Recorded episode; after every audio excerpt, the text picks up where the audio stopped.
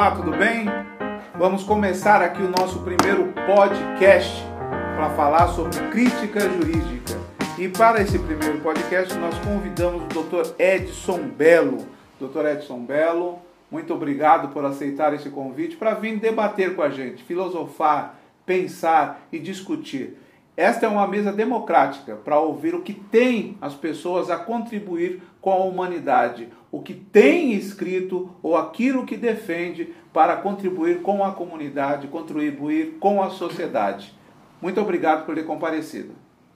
Ô, meu querido doutor Jonadab, amigo, irmão, é, agradeço o convite e estamos aqui justamente para desenvolver essa criticidade acerca desses temas, e aqui hoje um tema sobre advocacia, né? tão relevante para a sociedade e a estrutura jurídica desse país, sobretudo a partir da Constituição. Bom, muito bom tema. Então hoje nós vamos discutir aqui na nossa crítica jurídica a estrutura de defesa da advocacia. Você poderia nos levar, nos trazer aqui três pontos relevantes desse tema para os nossos ouvintes entenderem o qual é a importância desse tema de discussão? Opa! Bom, primeiro é, a gente precisa, na realidade, fazer uma consideração que é própria desse, é, desse programa, desse podcast, né, que é a crítica jurídica. Então, aqui eu digo que em 20 anos em Guarulhos, é, ninguém nunca é, me chamou para falar sobre isso. E fica aqui, então, as minhas congratulações por essa inovação relevante e essencial para a nossa cidade de Guarulhos e região. Falar sobre as questões jurídicas de forma técnica e teórica nessa, nesse contributo bem mencionado. Olha, nós temos aqui, dentro da estrutura de defesa da advocacia, nós temos, é, primeiro, nós temos a, é, a prerrogativa, nós temos o próprio Tribunal de Ética, né, é, e também é a seleção dos inscritos. Né? É, existem outros, mas vamos falar basicamente desses três é, com maior foco na defesa das prerrogativas. Né? E aí eu digo isso por quê? Porque é, prerrogativas dentro desse sistema, eu tenho dentro da minha tese de, de, dissertação de mestrado, que na verdade foi uma tese, mas em nível de mestrado vai como dissertação, que é a. É, é, o nome da tese é processo penal é a violação de prerrogativas do defensor no processo penal e o prejuízo do cidadão. E ali dentro eu criei uma teoria geral das prerrogativas. Obviamente, a gente precisa, no primeiro ponto, dizer o seguinte: olha, é, a estrutura constitucional das é, carreiras jurídicas é, colocou a advocacia dentro de um patamar, e aqui eu vou chamar a atenção, colocou dentro de um, a advocacia dentro de um patamar que está para além a, é, da indispensabilidade do advogado e da é, essencialidade. Né? É, colocou a advocacia é, como função essencial à justiça. Função essencial à justiça. E não para por aí. Poxa, é só isso? Não, tem mais. E essa estrutura chamada advocacia, ela está dentro do título 4 do capítulo 4 da Constituição, que a gente fala do, dos poderes do Estado. Né? Capítulo dos poderes. Ora, por qual, por qual motivo o legislador constituinte é, colocaria a advocacia dentro desse título, né? e sobretudo dentro de um capítulo, é, tratando o ou tratando-a como função essencial à justiça é, justamente porque a advocacia é, ela trata da questão da justiça como é, um instrumento de defesa da sociedade e não como um processo é, judicial. Quando se fala administração da justiça ou indispensável à justiça, é justamente a justiça como um sistema e não como o poder judiciário. Né? E aí por isso que um dos deveres é, sábios que estão no nosso artigo 44, inciso é, 2, é a defesa da justiça social, a defesa da cidadania. Né? Por quê? Porque é por, esses por essa é, função essencial à justiça que esses princípios, direitos, é, é, direitos e garantias fundamentais são é, concretizados. E aí, aqui tem a nossa, vai então um instrumento dessa, é, dessa nossa tese. Doutor Jonadab, a gente tem como instrumentos garantidores da sociedade, né, do cidadão, né, além, para além é, da cidadania, da dignidade humana, iniciativa ao trabalho, nós temos também esses princípios, e aí a gente poderia dizer assim, só para poder é, dar um exemplo. Nós temos princípios fundamentais, direitos e garantias fundamentais. Poderíamos dizer três, mas se junta um outro, que é, são as prerrogativas. As prerrogativas por quê? Porque nenhum profissional de direito consegue desenvolver a sua estrutura profissional sem prerrogativas que os guarneçam. Ou seja, eu preciso ter acesso aos autos, eu preciso ter acesso é, ao é, cidadão defendido, porque a advocacia não tem preso, ela não tem a estrutura humanística do processo, não tem réu, não tem acusado, tem cidadão. É um cidadão que está sendo processado.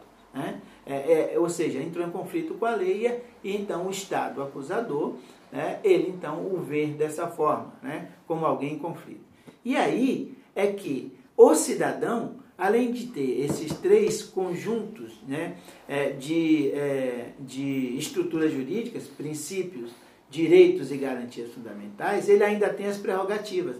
Porque as prerrogativas não são desses, desse conjunto de profissionais do direito da qual faz parte a advocacia, o advogado, mas sim desta cidadania. Né? Tanto isso é uma realidade que nós na Constituição não falamos de pessoa, falamos de instituições, da qual a, nós temos três instituições na Constituição. A primeira delas é o advogado, lá no artigo 5 inciso 63, quando diz que é, o preso é, é, é assegurado ao preso, é assegurado garantia é, ao preso, é a, a assistência é, de advogado e da família. Não é o, não é um nem outro, não é uma conjunção ou, é advogado e família, né? E quase sempre é o advogado, né? Então nesse conjunto, né, nessa interpretação constitucional, o advogado ele está para o sistema como uma garantia fundamental. Ele está para o sistema como um todo como uma cláusula pétrea. E ele está também para o sistema como uma autoridade constitucional. Por quê? Porque ninguém reveste uma carreira jurídica de um conjunto de normas por nada. Certo? Então, dentro dessa estrutura, é, a, a da de defesa, então, é, a Constituição reveste a advocacia, o advogado, com essas prerrogativas. Então, as prerrogativas do advogado têm assento inicialmente na Constituição. Lá no artigo 133, que é o artigo que é o primeiro estudado, mas de forma equivocada, porque o artigo 133 ele está, na realidade, em uma parte, um título da Constituição que não é cláusula pétrea, mas o advogado é cláusula pétrea. Né? É, então, nesse sentido, lá, a Constituição diz que o advogado é indispensável à administração da justiça e inviolável por seus atos e manifestações, vírgula, nos termos da lei. Isso significa dizer o seguinte, e aí você tem que fazer o recorte. Primeiro, é, advocacia é o quê? Função essencial à justiça. Definição da Constituição. Não é minha. É, o advogado é o quê? o de advogado é indispensável à administração da justiça, né? inviolável por seus atos e manifestações nos termos da lei. E aí a gente tem que ressaltar dois pontos. É indispensável e inviolável. Né? E essa proteção de indispensabilidade e inviolabilidade, obviamente que não é do advogado, né? é da estrutura da advocacia que reveste este profissional para é, reagir às violências, os abusos e os excessos e as acusações né, contra do Estado contra o cidadão. E às vezes também, da mesma forma, quando é, é o cidadão né, não tem observado os seus devidos direitos e garantias, tanto na área civil, trabalhista e criminal. Daí, essa estrutura constitucional, ela então se reveste, é, é, está revestindo a prerrogativa que é do cidadão, da qual a advocacia e o advogado, é, tanto privado como público, né, se utilizam para defender esses direitos. Vamos exemplificar. Ora, alguém que vai até um fórum, é, então o cidadão recebe uma notificação é, do Poder Judiciário ou recebe uma notificação da delegacia para com, ali comparecer. Né? É, e então é, ele constitui o advogado. O advogado, então, pelo conjunto de normas, tem acesso aos autos livremente, não só porque está na Constituição, mas porque também está na Lei 8.906 de 94, 4 de julho de 94, que é a lei que regulamenta o artigo 133. Então, neste contexto, concluindo aqui, é, a estrutura de defesa da Constituição, da advocacia, ela nasce dentro da Constituição do ponto de vista normativo. Mas do ponto de vista histórico, aí é, vai as, chega às noites perdidas né, do templo, né? porque a história da advocacia é reconhecida na nossa Constituição, sobretudo aqui no Brasil, notadamente pelas lutas é, pela volta à democracia. Né? Então é um reconhecimento né, é, dessa estrutura é, de, de Estado democrático para com a advocacia. Mas me diz o seguinte, você apontou três pontos principais aí da, da estrutura de defesa da advocacia. Prerrogativa, Tribunal de Ética e Disciplina e Seleção. Né? É, desses três pontos, nós sempre ouvimos falar mais sobre prerrogativas. Né? É, numa tradução, numa tradução não, né? é, é, em latim, prerrogativa, ele significa, tem um significado de falar primeiro. Né? É evidente que a questão de prerrogativa é muito mais amplo do que só falar primeiro. Mas é, a aplicação da prerrogativa e o respeito da prerrogativa pelas estruturas jurídicas, ele tem, eles têm qual visão em relação ao advogado na utilização dessa prerrogativa? Por exemplo, você acabou de falar de uma pessoa recebe uma intimação, vai até o fórum, muitas vezes pode até ter acesso aos documentos, mas não tem o conhecimento necessário, daí vai buscar o amigo, vai buscar o advogado para poder fazer essa leitura, fazer esse, essa tradução até para o cliente, para ele entender sobre o que ele está respondendo.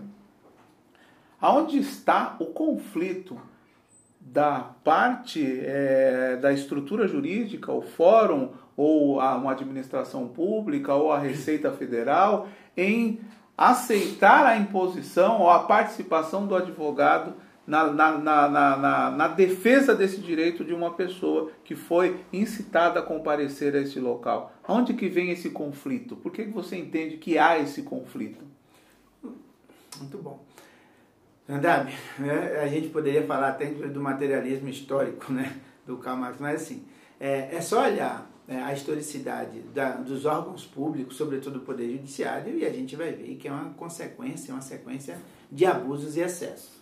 Uhum. Então, o que, que acontece? É, nós vivemos, é, eu preciso afirmar isso para dizer o que eu vou falar na sequência. É, nós temos é, nós temos 83 anos, se eu não me engano isso, 83 anos de império, certo? 1808 a 1891.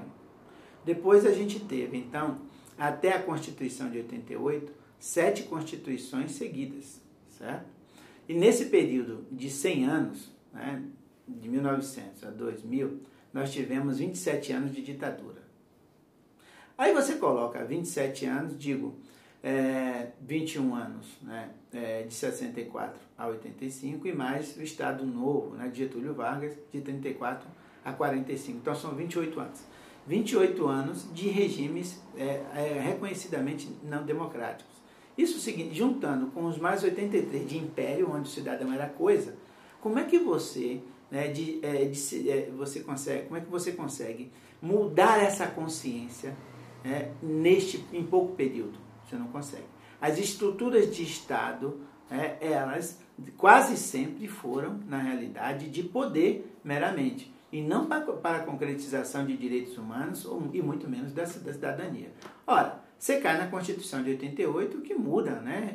dá um, um giro completo, né? e a gente então tem um Estado democrático de direito, onde aquele juiz que até mil, aquela autoridade, enfim, que até 1900, até 4 de outubro de 1988, que a Constituição é promulgada em 5 de outubro, é, ele pensava de uma forma. No outro dia ele acorda com um Estado democrático de direito, onde ele tem que respeitar o cidadão, tem que dizer que aquele, aquela pessoa que ele serve, né, é cidadão e ele é empregado do povo. Né? Poxa, nunca foi assim. E essas coisas não caminham do dia para a noite. Então, para isso ser, na realidade, digerido pelo sistema, leva tempo. E é por isso que está ainda é, enraizado, eu diria até no DNA das estruturas de poder desse, do país, essa questão do abuso e do excesso. Ainda existem sim, e aqui a gente poderia passar um ano só contando os casos. O último foi do advogado que foi visivelmente espancado, saiu é, é, nos, nos, veículos de comunicação mais é, é, é, prestigiados desse país, o advogado sendo espancado por vários policiais em Goiás. Tá? E esses policiais agora estão presos. Espancados só pelo fato, talvez, de o advogado ter dito que era advogado. Então, como é que isso pode estar acontecendo agora, é, em pleno 2021? Então, essas estruturas, né, elas estão ainda contaminadas pelo retrocesso que dominou a nossa história. Certo? E do outro lado, a gente também não tem verdadeiramente dentro do poder público, né, a sociedade representada. A gente não tem. Há sim é, é uma necessidade de trazer toda a diversidade cultural né, é, e social para dentro dos poderes.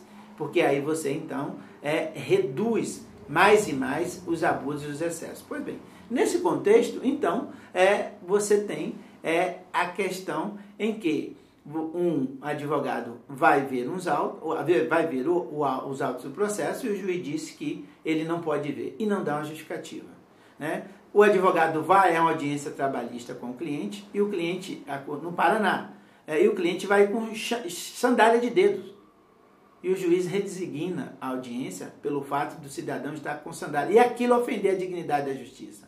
Né? É, o cidadão, na realidade, é, constitui o advogado e o advogado é preso com ele arbitrariamente.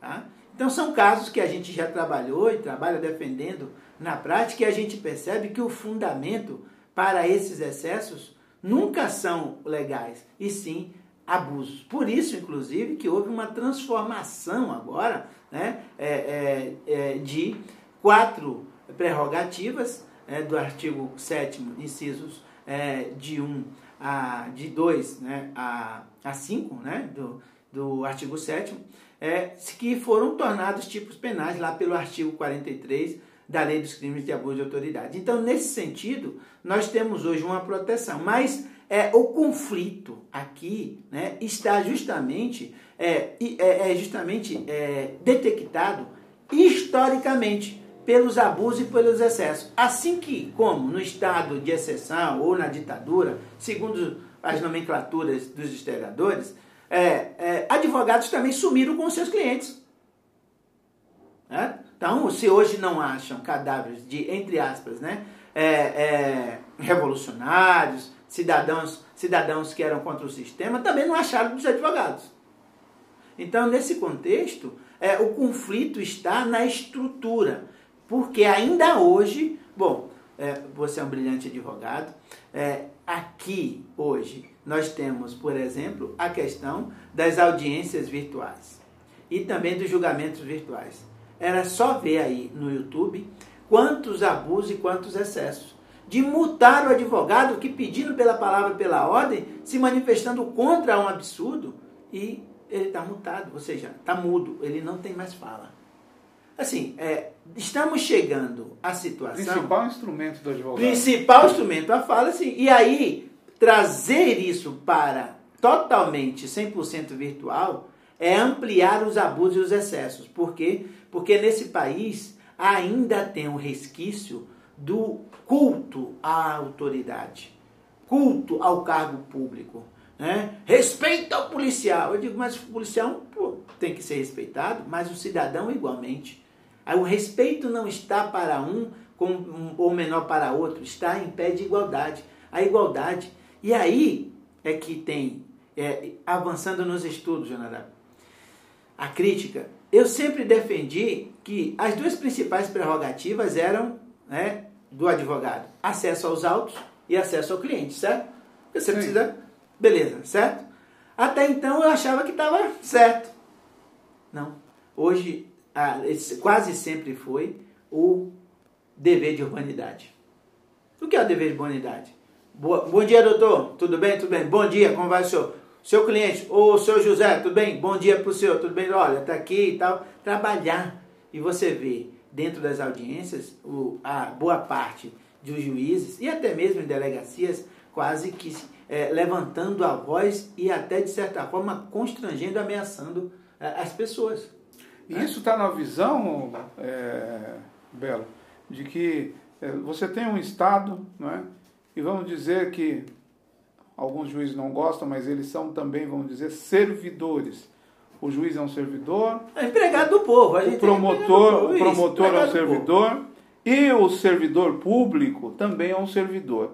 Mas eles entendem que eles são servidores do Estado ou são servidores da sociedade? Você acha que é nessa visão que faz com que eles protejam o Estado e em detrimento do advogado que defende a sociedade?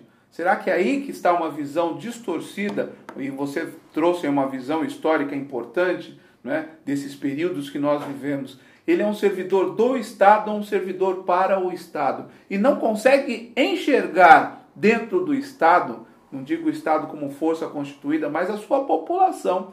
A, sua, a sociedade compõe o Estado.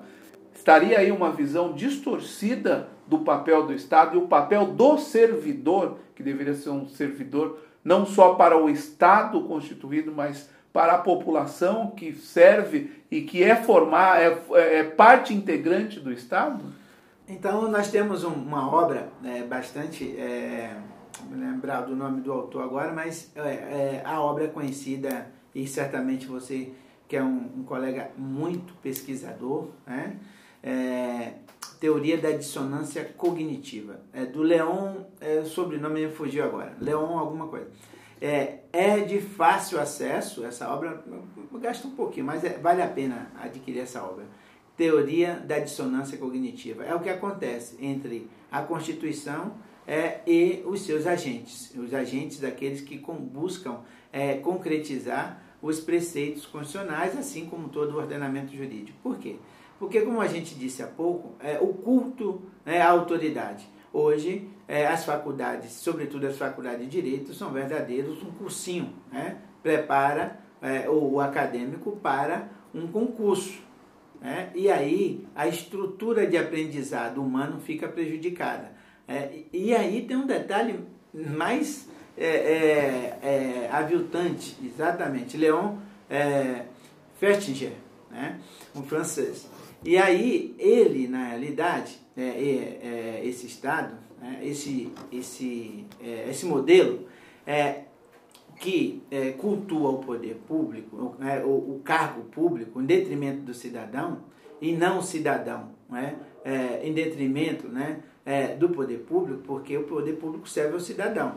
E aí, essa estrutura de culto aos cargos públicos, que é disseminada por meio de concurso, concurso, concurso, e as carreiras jurídicas é concurso, concurso, concurso, concurso, é, ninguém acaba, a maioria, ou a grande parte, acaba se esquecendo justamente da finalidade. Qual é? Concretizar direito à dignidade humana por meio de direitos e garantias fundamentais. Esse é o papel do servidor, né, que recolhe né, é, é, o nosso, os resíduos sólidos da nossa casa ao presidente da República. Todos têm esse compromisso. E o advogado fez esse juramento. E ele então cumpre esse juramento. Aí a questão é quando o advogado vai exercer essa criticidade. O advogado vai buscar. Por quê? Porque quando é, há, na realidade, uma determinação do agente do Estado, o agente do Estado quer fazer valer cumprir aquilo que ele determinou. Só que não foi ele que determinou, quem determinou foi a lei, porque a gente aqui vige na legalidade. A legalidade enquanto garantia do cidadão, artigo 5 inciso 2, e a legalidade enquanto, é, enquanto é, princípio da administração pública. E aí tem um detalhe. É, o nosso querido, que eu tenho um maior carinho por ele, né, Aires Brito, ex-ministro do Supremo Tribunal Federal, é, pontuou em um julgamento sobre é, o nepotismo. Né, e ele diz o seguinte, que no Brasil há o culto né, é, a, a posse do cargo não, e não de tomar é, e não de, do, do instituto do indivíduo é, estar tomando posse do cargo para servir a, a, a cidadania. Ou seja, é uma apropriação do cargo. Parece que é, o indivíduo, é, o cidadão, é no, quando ele toma posse do cargo, o cargo é dele.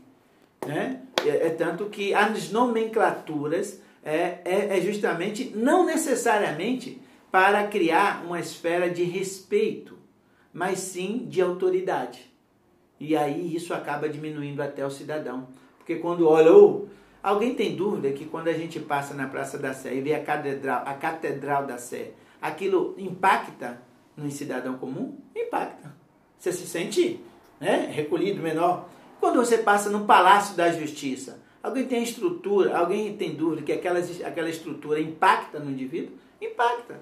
Então, quando você vê também a autoridade né, fardada, armada, né, é, com, com a toga, é, o cidadão também, né, ele fica assustado. Ou seja, o poder ostensivo, né, ele busca indiretamente e por vezes diretamente, até mesmo oprimir. Para dizer, olha, você está falando com autoridade. E não o contrário. Qual é o contrário? É recepcionar a cidadania. É recepcionar este cidadão enquanto ser humano. Aliás, a gente sempre esquece aquilo que é fundamental nas nossas vidas, né? O estudo do direito se pauta pela Declaração Universal dos Direitos Humanos. É a nossa referência. Né? É só olhar a Constituição e pegar a declaração que a gente vai verificar né, as similitudes. Então, você tem lá no artigo 1 o quê? Que o ser humano né, é, é livre né, e é, é em dignidade, possui dignidade e é detentor de consciência e razão. Ora, o ser humano é um ser podemos até metafísico. Mas quando você olha para os atos que são praticados contra a cidadania pelo Estado, isso não corresponde. Daí a teoria da dissonância cognitiva. Então, dentro da advocacia, o advogado sofre isso constantemente. Por quê? Porque esta crítica, esta criticidade, o advogado faz de manhã, de tarde, de noite e sempre.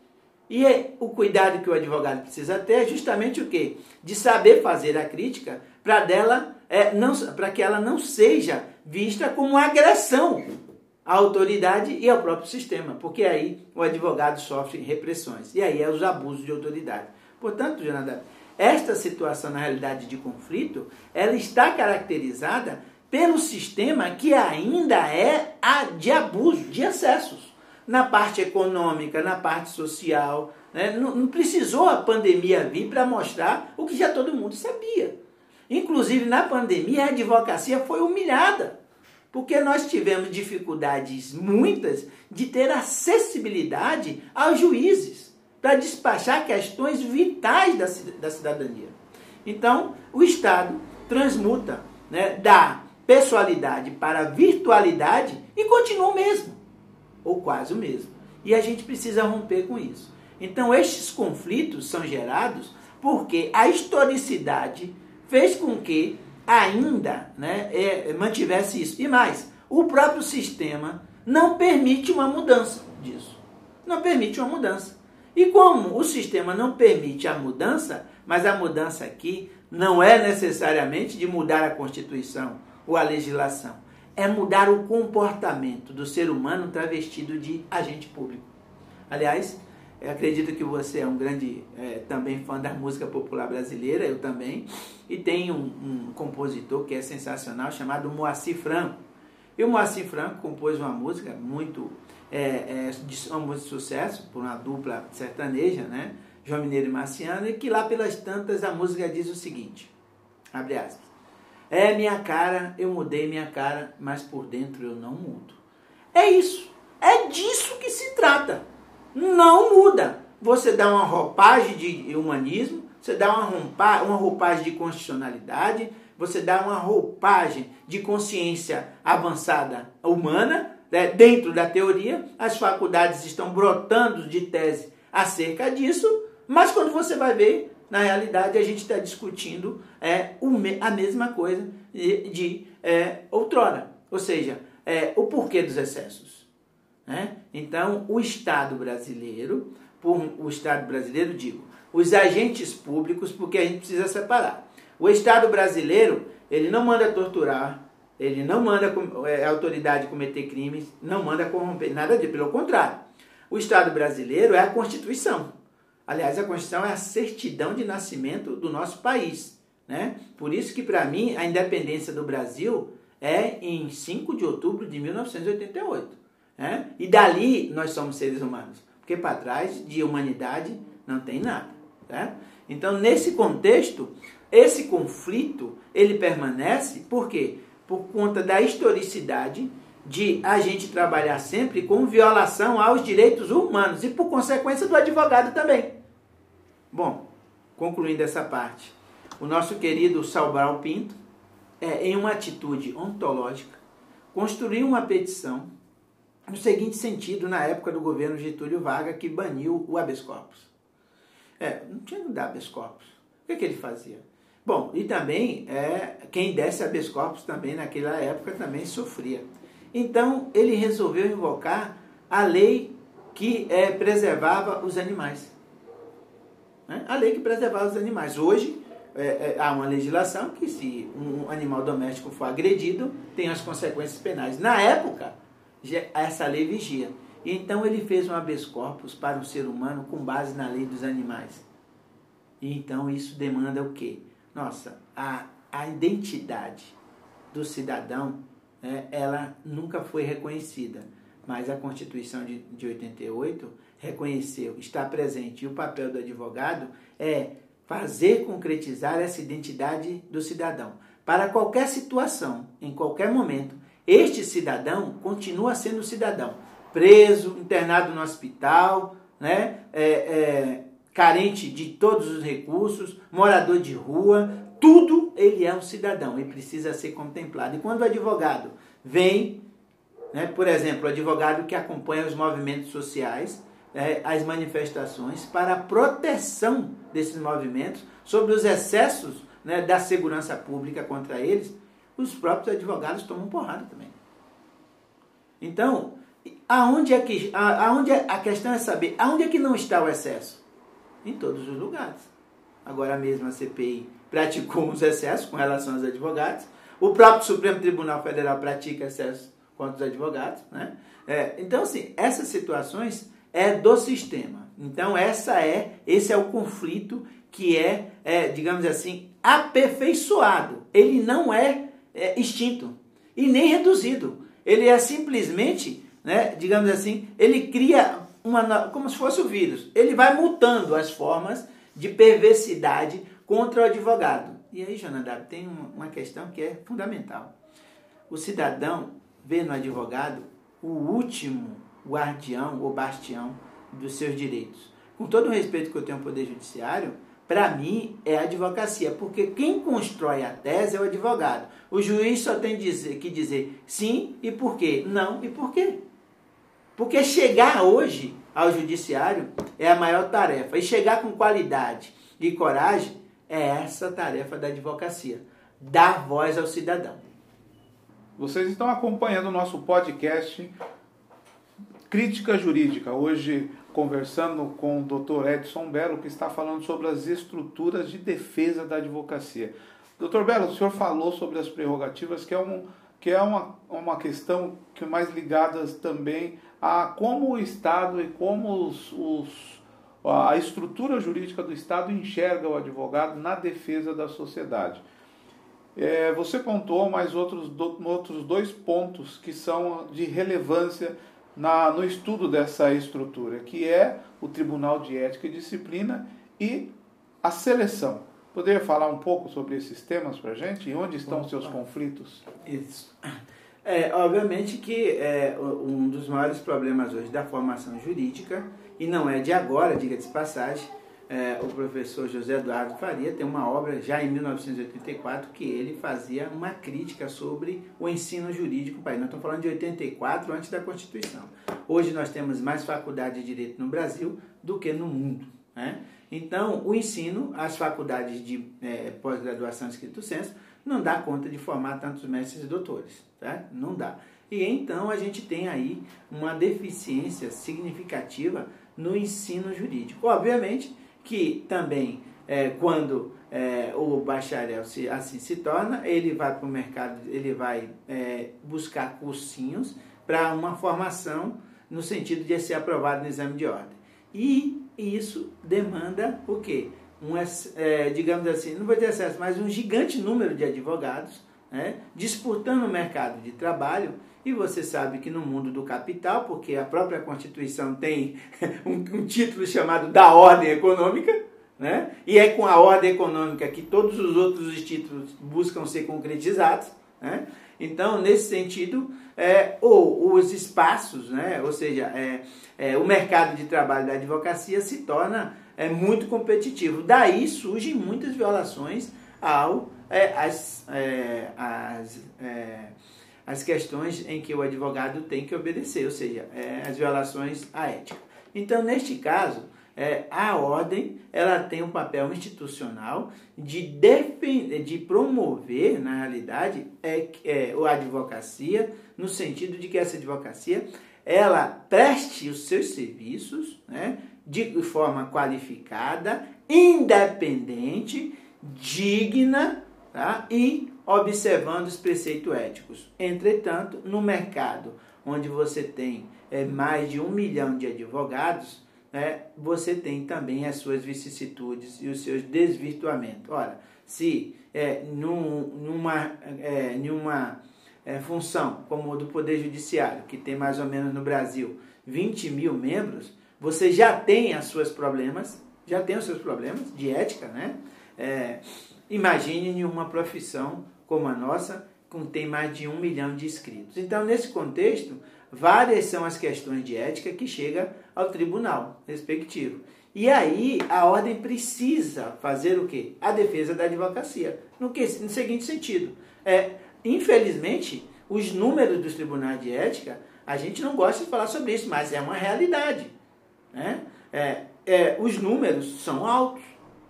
E isto também incomoda a advocacia, onde você tem um TED, por exemplo, com 15 mil processos, um, 20, um tribunal de ética com 20 mil processos.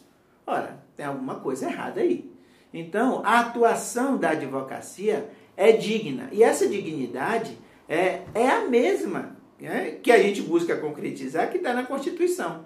É, quando o Estatuto fala de dignidade, fala quatro vezes né, na, é, na lei, na lei federal 8.994, que diz dignidade e independência, é para que seja exercitado, é para que seja cumprido, e que fala também observância aos preceitos éticos, né, que são os que estão no artigo 34 do mesmo estatuto, e os outros que estão, os demais, no Código de Ética. E aí é que vem a grande questão. Olha, por que esse número elevado de processos de ética?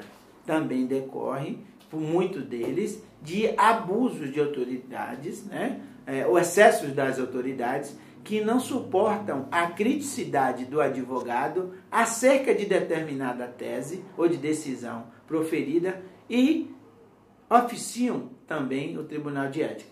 Então a gente aqui tem essa questão em que as autoridades não são todas, mas uma boa parte delas, Ministério Público e Judiciário, e até mesmo Polícia Judiciária, é, é, oficiam, né, expedem ofício ao Tribunal de Ética para que instaure o procedimento para averiguar o comportamento do advogado. Bom, e qual é o comportamento do advogado? De luta, né? É de buscar demonstrar, na realidade, a, a, que aquele direito não está sendo observado né, de enfrentar com argumento a autoridade. E no Brasil, desculpa dizer isso, mas é muito dolorido. É, as autoridades não gostam de criticidades. Aliás, vamos ser mais, é, digamos assim, é, vamos ser mais é, realistas, né? É, sem querer ser, na verdade, né? assim, é a máxima que eu sempre digo, né? A gente não pode ser mais carnavalesco do que o próprio Raymond. Mas aqui a gente vai buscar ser, entre aspas. Por quê? Porque é, dentro da nossa casa, nós não ensinamos é, é, teoria crítica aos nossos filhos. Os pais não suportam a crítica dos filhos. Crítica respeitosa. Quando a gente faz a crítica, como a gente está falando aqui agora, isso é uma crítica. E a crítica tanto pode ser é, positiva e pode ser negativa, né? pode ser construtiva e pode ser também destrutiva. Então, nesse sentido, a, os pais não gostam. Olha, eu falei, você fique quieto. Quando o pai fala, o filho cala. Essa máxima, ela é muito prejudicial na medida em que os pais, é claro que a formação dos filhos não é também uma coisa muito fácil para ninguém. Obviamente que ela se pauta pela educação, pelo diálogo né? Sempre, sempre pelo diálogo, pela pacificação desses conflitos internos. Então, a própria autoridade, ou seja, o agente público, ora, exemplo clássico, é assim, a gente está falando de teoria, mas não podemos esquecer a realidade, certo? Nas escolas públicas, muitas crianças, muitos jovens à noite que estudam perguntam ainda, é, por exemplo, eu fiz mais de 50 horas da OAB vai à escola. E uma das perguntas que eram feitas ao final de uma palestra do advogado falando sobre determinado, é, é, questão, determinada questão de cidadania era de um jovem né, ali no ensino médio dizendo: Olha, ô tio, é, por que os policiais podem é, é, é, nos revistar e ele não fala nada? Ele simplesmente pega a gente, vai revistando, não fala nada. E quando a gente fala alguma coisa, a gente toma até um tapa no rosto. Aí Pô, caramba, essa situação. Eu falei para ele o que é que deveria, o que é que a lei diz. Então, é, o que, é que ele quis dizer? É que quando ele pergunta para a autoridade após uma revista, olha, por que eu estou sendo revistado? Imediatamente o agente público diz, cale a boca e vá para casa. Esse é o sistema. Tanto que a gente tem dificuldade, nós estamos inclusive numa eleição da ordem, onde o diálogo é muito difícil de acontecer. Por isso que eu até parabenizei né, aqui o seu programa, a sua estrutura, né, a sua sagacidade em promover essa crítica jurídica, porque aqui há 20 anos ninguém dialoga com um belo que gosta de dialogar, estuda um pouquinho. E sou só estudante, pelo amor de Deus. Então, neste passo, é, essas estruturas, na realidade, de criticidade, elas não são desenvolvidas, implementadas e muito menos aperfeiçoadas. E aí o, o agente público ele se volta contra o cidadão. Bom, então neste caso o Tribunal de Ética ele serve justamente para fazer a defesa da advocacia, aonde ele vai é, punir mediante o devido processo legal administrativo, né, é, o advogado ou absolver o advogado, né, é, e assim tirar do mercado de trabalho, mas eu não gosto de usar essa, essa, esse negócio de mercado de trabalho, é, é, é, na realidade, punir aquele advogado é, que não respeitou a sua ética e, de alguma forma, direta ou indireta, desrespeitou o cidadão e a própria Constituição. A Constituição nos deu um poder e a gente precisa saber usar. E para saber usar, tem regras éticas e elas precisam ser cumpridas, porque senão vira, na realidade, é, uma, é, um conjunto de situações incontroláveis e aí vira é, é, uma situação em que a gente não tem controle jurídico. E o jurídico é para dar controle. Então o Tribunal de Ética ele tem essa função de, dizer, de punir o advogado em situações em que ele não respeita a ética. Por quê? Porque o direito dentro do sistema democrático ele é prestado com ética, com moral, com respeito e com justiça. E a outra questão é a questão é, é, da, do exame de ordem. A, é, é justamente a necessidade, né? De, e aí que se defende a advocacia. Por quê? Não é nada contra ninguém, mas falamos há pouco que tem mais faculdades no Brasil do que no mundo inteiro. Logo, há que se ter um tipo de seleção, né? uma seleção adequada, justa, feita por profissionais, realizadas por profissionais é, que conheçam na realidade né, é, de ciência jurídica, né, para que a gente possa selecionar esses profissionais que vão buscar concretizar, depois de aprovados nesses exames, é, a dignidade do cidadão.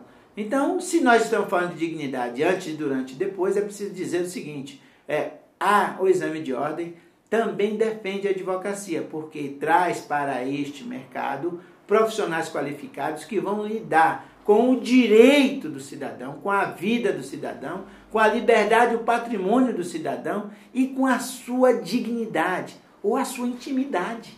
Imagine hoje nos crimes contra a dignidade sexual, né? Crimes com violência doméstica, é, o cidadão, a, a, a mulher violentada, a mulher agredida, ela chega no escritório antes de ir à delegacia e você tem que ter todo um respeito né? tem toda uma ritualística né, de dignidade para lidar com ela. Né, com, dentro da ética, dentro da dignidade humana, é, dentro é, daquele espectro é, profissional e humanístico que reveste a advocacia. Portanto, o exame de ordem, é, ele seleciona né, é, para a cidadania é, os advogados capazes de defender com paridade de condições nosso podcast hoje é com o Dr. Edson Belo, falando das estruturas de defesa da advocacia. Nós falamos sobre prerrogativa, sobre o TED e a seleção. É, é, doutor Belo, eu queria saber por que nesse, na, na, na questão dos principais pontos você não elencou o desagravo. Você considera o desagravo uma forma de defesa da advocacia? Sim, é, é, é prerrogativa, né? É, porque, na realidade, é o seguinte, quando a gente fala de prerrogativas, é, é um universo né, é, de, é, digamos assim, é, de instrumentos. É, e aí a gente precisaria, pelo menos, né, uma semana para tentar falar da metade. O que, eu quero dizer com isso? É, é, a figura do desagravo é a figura, na realidade, que retira o agravo né, é, que foi é, é, feito contra, é, ou o agravo praticado contra o advogado. Mas para se chegar ao desagravo, a gente precisa saber por que ocorreu o agravo. E aí a gente vem com os abusos históricos, né? a incompreensão ainda do papel do advogado. Aí depois tem o procedimento que deve ser instaurado na OAB para processar esse pedido de desagravo. Este desagravo não é apenas é, um desagravo público, mas também pode ter representação contra o agente público ou contra a autoridade que agravou o colega. Também ainda pode ocorrer é, requisição de instauração de inquérito ou representação criminal, autoridade competente, para fins de abuso e desagravo. Então, assim, o desagravo, é, ele é, na realidade, um instrumento para defesa das prerrogativas é um dos instrumentos de prerrogativas. Mas nós temos, além do desagravo, é, nós temos a representação criminal é, e a assistência criminal ou a assistência jurídica. Um exemplo, o advogado que é multado no processo por litigância de má-fé, no processo civil. Acontece. E aí a OAB tem que ingressar e dizer, olha, advogado, obviamente que o advogado não pode ser multado. E ainda acontece. O advogado que é multado por abandonar, entre aspas, abandonaram o processo. Artigo 265 do Código de Processo Penal. Por que, que abandona o processo? O advogado não abandona o processo. Ele vive disso. Né? Mas abandonou por quê? E aqui nós temos um caso que vai ter julgamento agora, dia 10, já conseguimos eliminar, é, em que a advogada aqui de Itapeva, colega nossa, é, simplesmente não conseguiu estabilizar o sinal de internet para fazer audiência. E a juíza então reputou aquilo como ofensa à dignidade da justiça e um despreparo material da advogada que não conseguiu é, é, manter-se né, na audiência e toda hora caía, então ela multou o advogado. Multa de 10 salários mínimos. Né? E assim, eu quem a convido, agora dia 10 de novembro, é, nós vamos fazer a sustentação oral deste caso.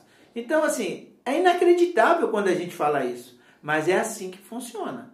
Então, nós estamos falando de situações dantescas de outrora que hoje ainda continuam. E aí é que vem o processo, né? É um, um procedimento, melhor dizendo, que tem três vieses: assistência jurídica, é, desagravo público e dentro dele ainda a representação criminal, se couber é, essa representação criminal ou representação na corregedoria e no CNJ.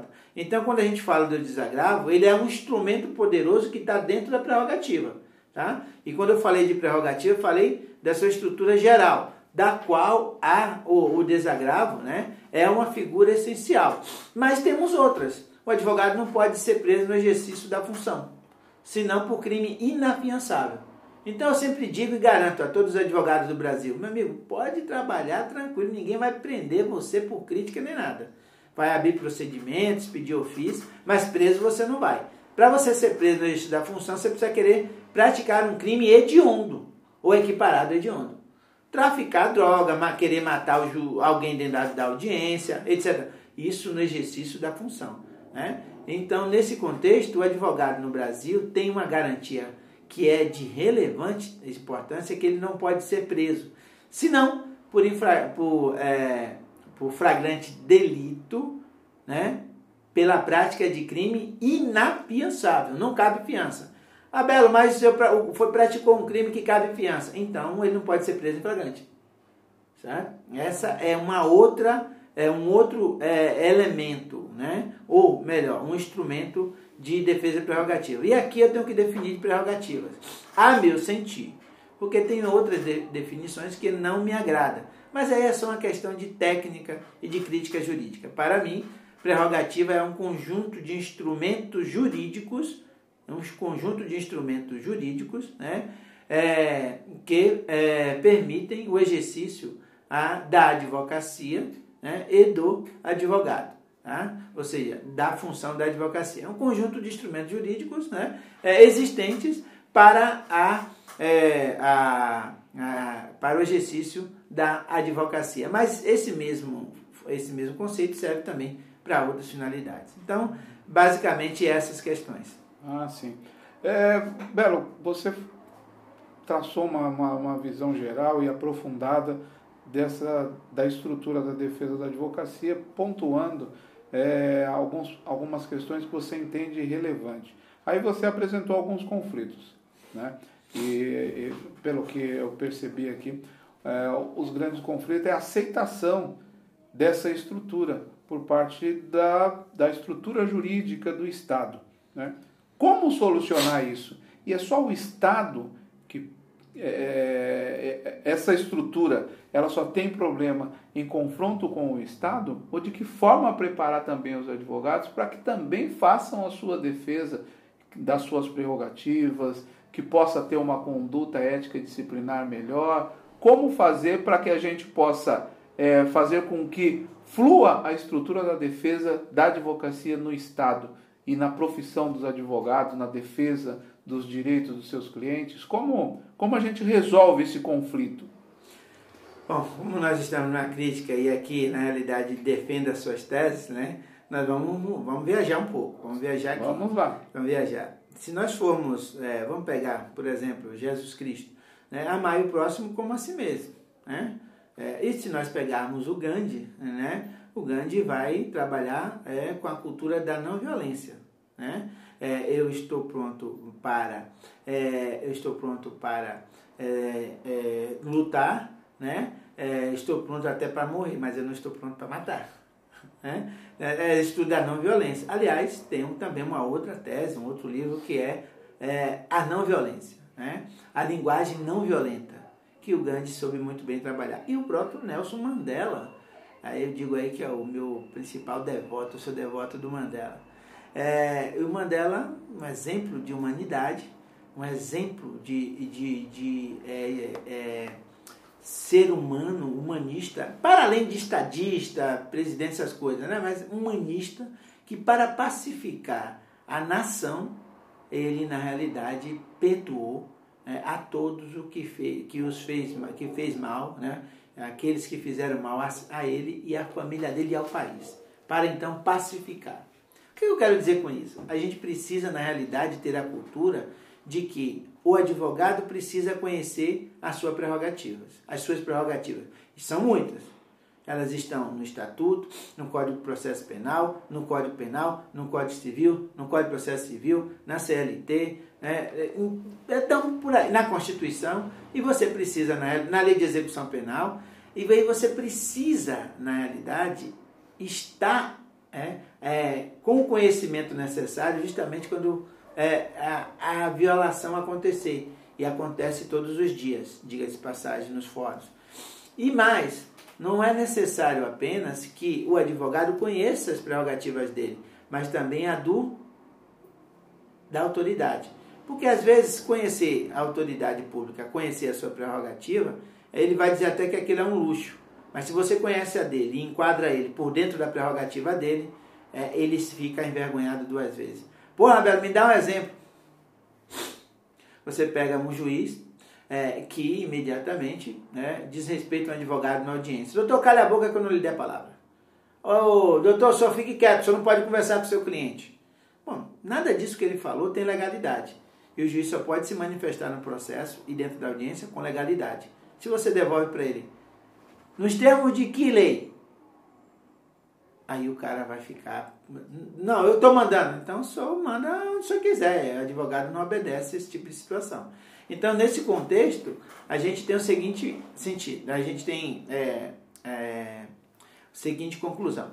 É, o advogado tem que usar, por exemplo, aqui no caso que eu citei, exemplifiquei, o artigo 35, inciso 4 do juiz, do Estatuto da Magistratura, da lei orgânica né, da magistratura, que diz: o juiz tem o dever de respeitar as partes, os advogados, tratar com humanidade. E aí você pergunta para o juiz e joga, desculpa a expressão, quem trata mal, às vezes recebe uma linguagem não muito amistosa. Doutor, se o senhor não respeita o seu próprio estatuto, eu tenho dúvida se o senhor respeita a lei alguma. E aí a crítica está feita e você só se prepara para receber um ofício na OAB simplesmente porque você fez a crítica. Com base na lei. Agora, obviamente, a, a, a pressão de ganhar o processo, de dar um resultado, ela vai, a, a questão material, ela se sobrepõe às vezes à questão, ou na maioria das vezes, à questão moral. E aí eu digo, para concluir essa parte, para o moral do advogado, para o moral do advogado não existe recurso, mas para o processo, milhares de recursos. Portanto, meus queridos, eu sou adepto à defesa moral da advocacia, que isso deve ser exercida dentro das faculdades, concurso de prerrogativas, orientações de como se comportar, de como agir, exigindo também uma linguagem respeitosa dos juízes, né, das autoridades. Essa linguagem que é procrastinador, né, que atrapalha o processo, essa não é a linguagem que se deve ser advogado. O advogado é um profissional do direito e para a defesa das suas prerrogativas você precisa trabalhar já nas faculdades e também dentro da ordem, com uma comissão de prerrogativas que conheça, que conheça né, desses instrumentos de defesa da, da advocacia e que tenha coragem de defender os advogados, tá? quando o advogado se sentir necessitado da assistência da prerrogativa. Nós estamos aqui no nosso podcast falando sobre estrutura de defesa da advocacia com o Dr. Edson Belo. Doutor Edson, para que a gente possa concluir essa questão dos conflitos, qual a importância de uma OAB para a defesa também dessa estrutura? Opa, é ela que tem a incumbência de, é, é, é, de promover isso. Então, assim, a OAB é, ela seleciona os inscritos, pune os seus inscritos, é, mas a legislação que rege a OAB, Lei 8.994, ela tem, na realidade, um conjunto de ações para a defesa da advocacia. E ela mesma diz o seguinte, que é dever da OAB defender as prerrogativas do advogado e a dignidade da advocacia. Portanto, não é um pleonasmo, mas sim é, uma afirmação é, que não, não é um pleonasmo, que é no seguinte sentido: o advogado tem o direito de ter, tem a prerrogativa de ter a sua prerrogativa defendida. Por quê? Porque a lei diz que o, a OAB vai fazer isso. Então, quando ele pede, ele pede nos termos da lei. Não é um favor, pelo amor de Deus. Não. A lei diz que a OAB tem que fazer isso. Ponto. E, e a situação mais delicada é que isso cabe principalmente às subseções.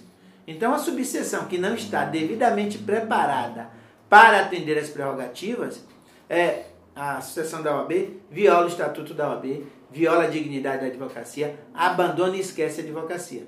Então, se ela não está preparada para isso, é melhor o colega não procurar. Né? E é por isso que o, o Belo é tão é, digamos, requisitado aqui em outros lugares para prestar esse serviço, que é a nossa especialidade, especialidade da casa, fazemos com bastante gosto né? e sabemos fazer. Obviamente que você precisa estudar mais, sempre mais e aperfeiçoar o que, se já, o que já se sabe.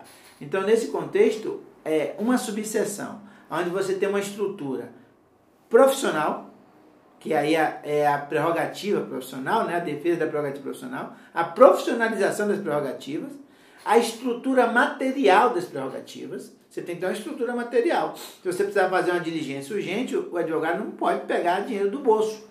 Certo? Por quê? Porque às vezes ele não tem. Né? E às vezes é um, é um custo maior.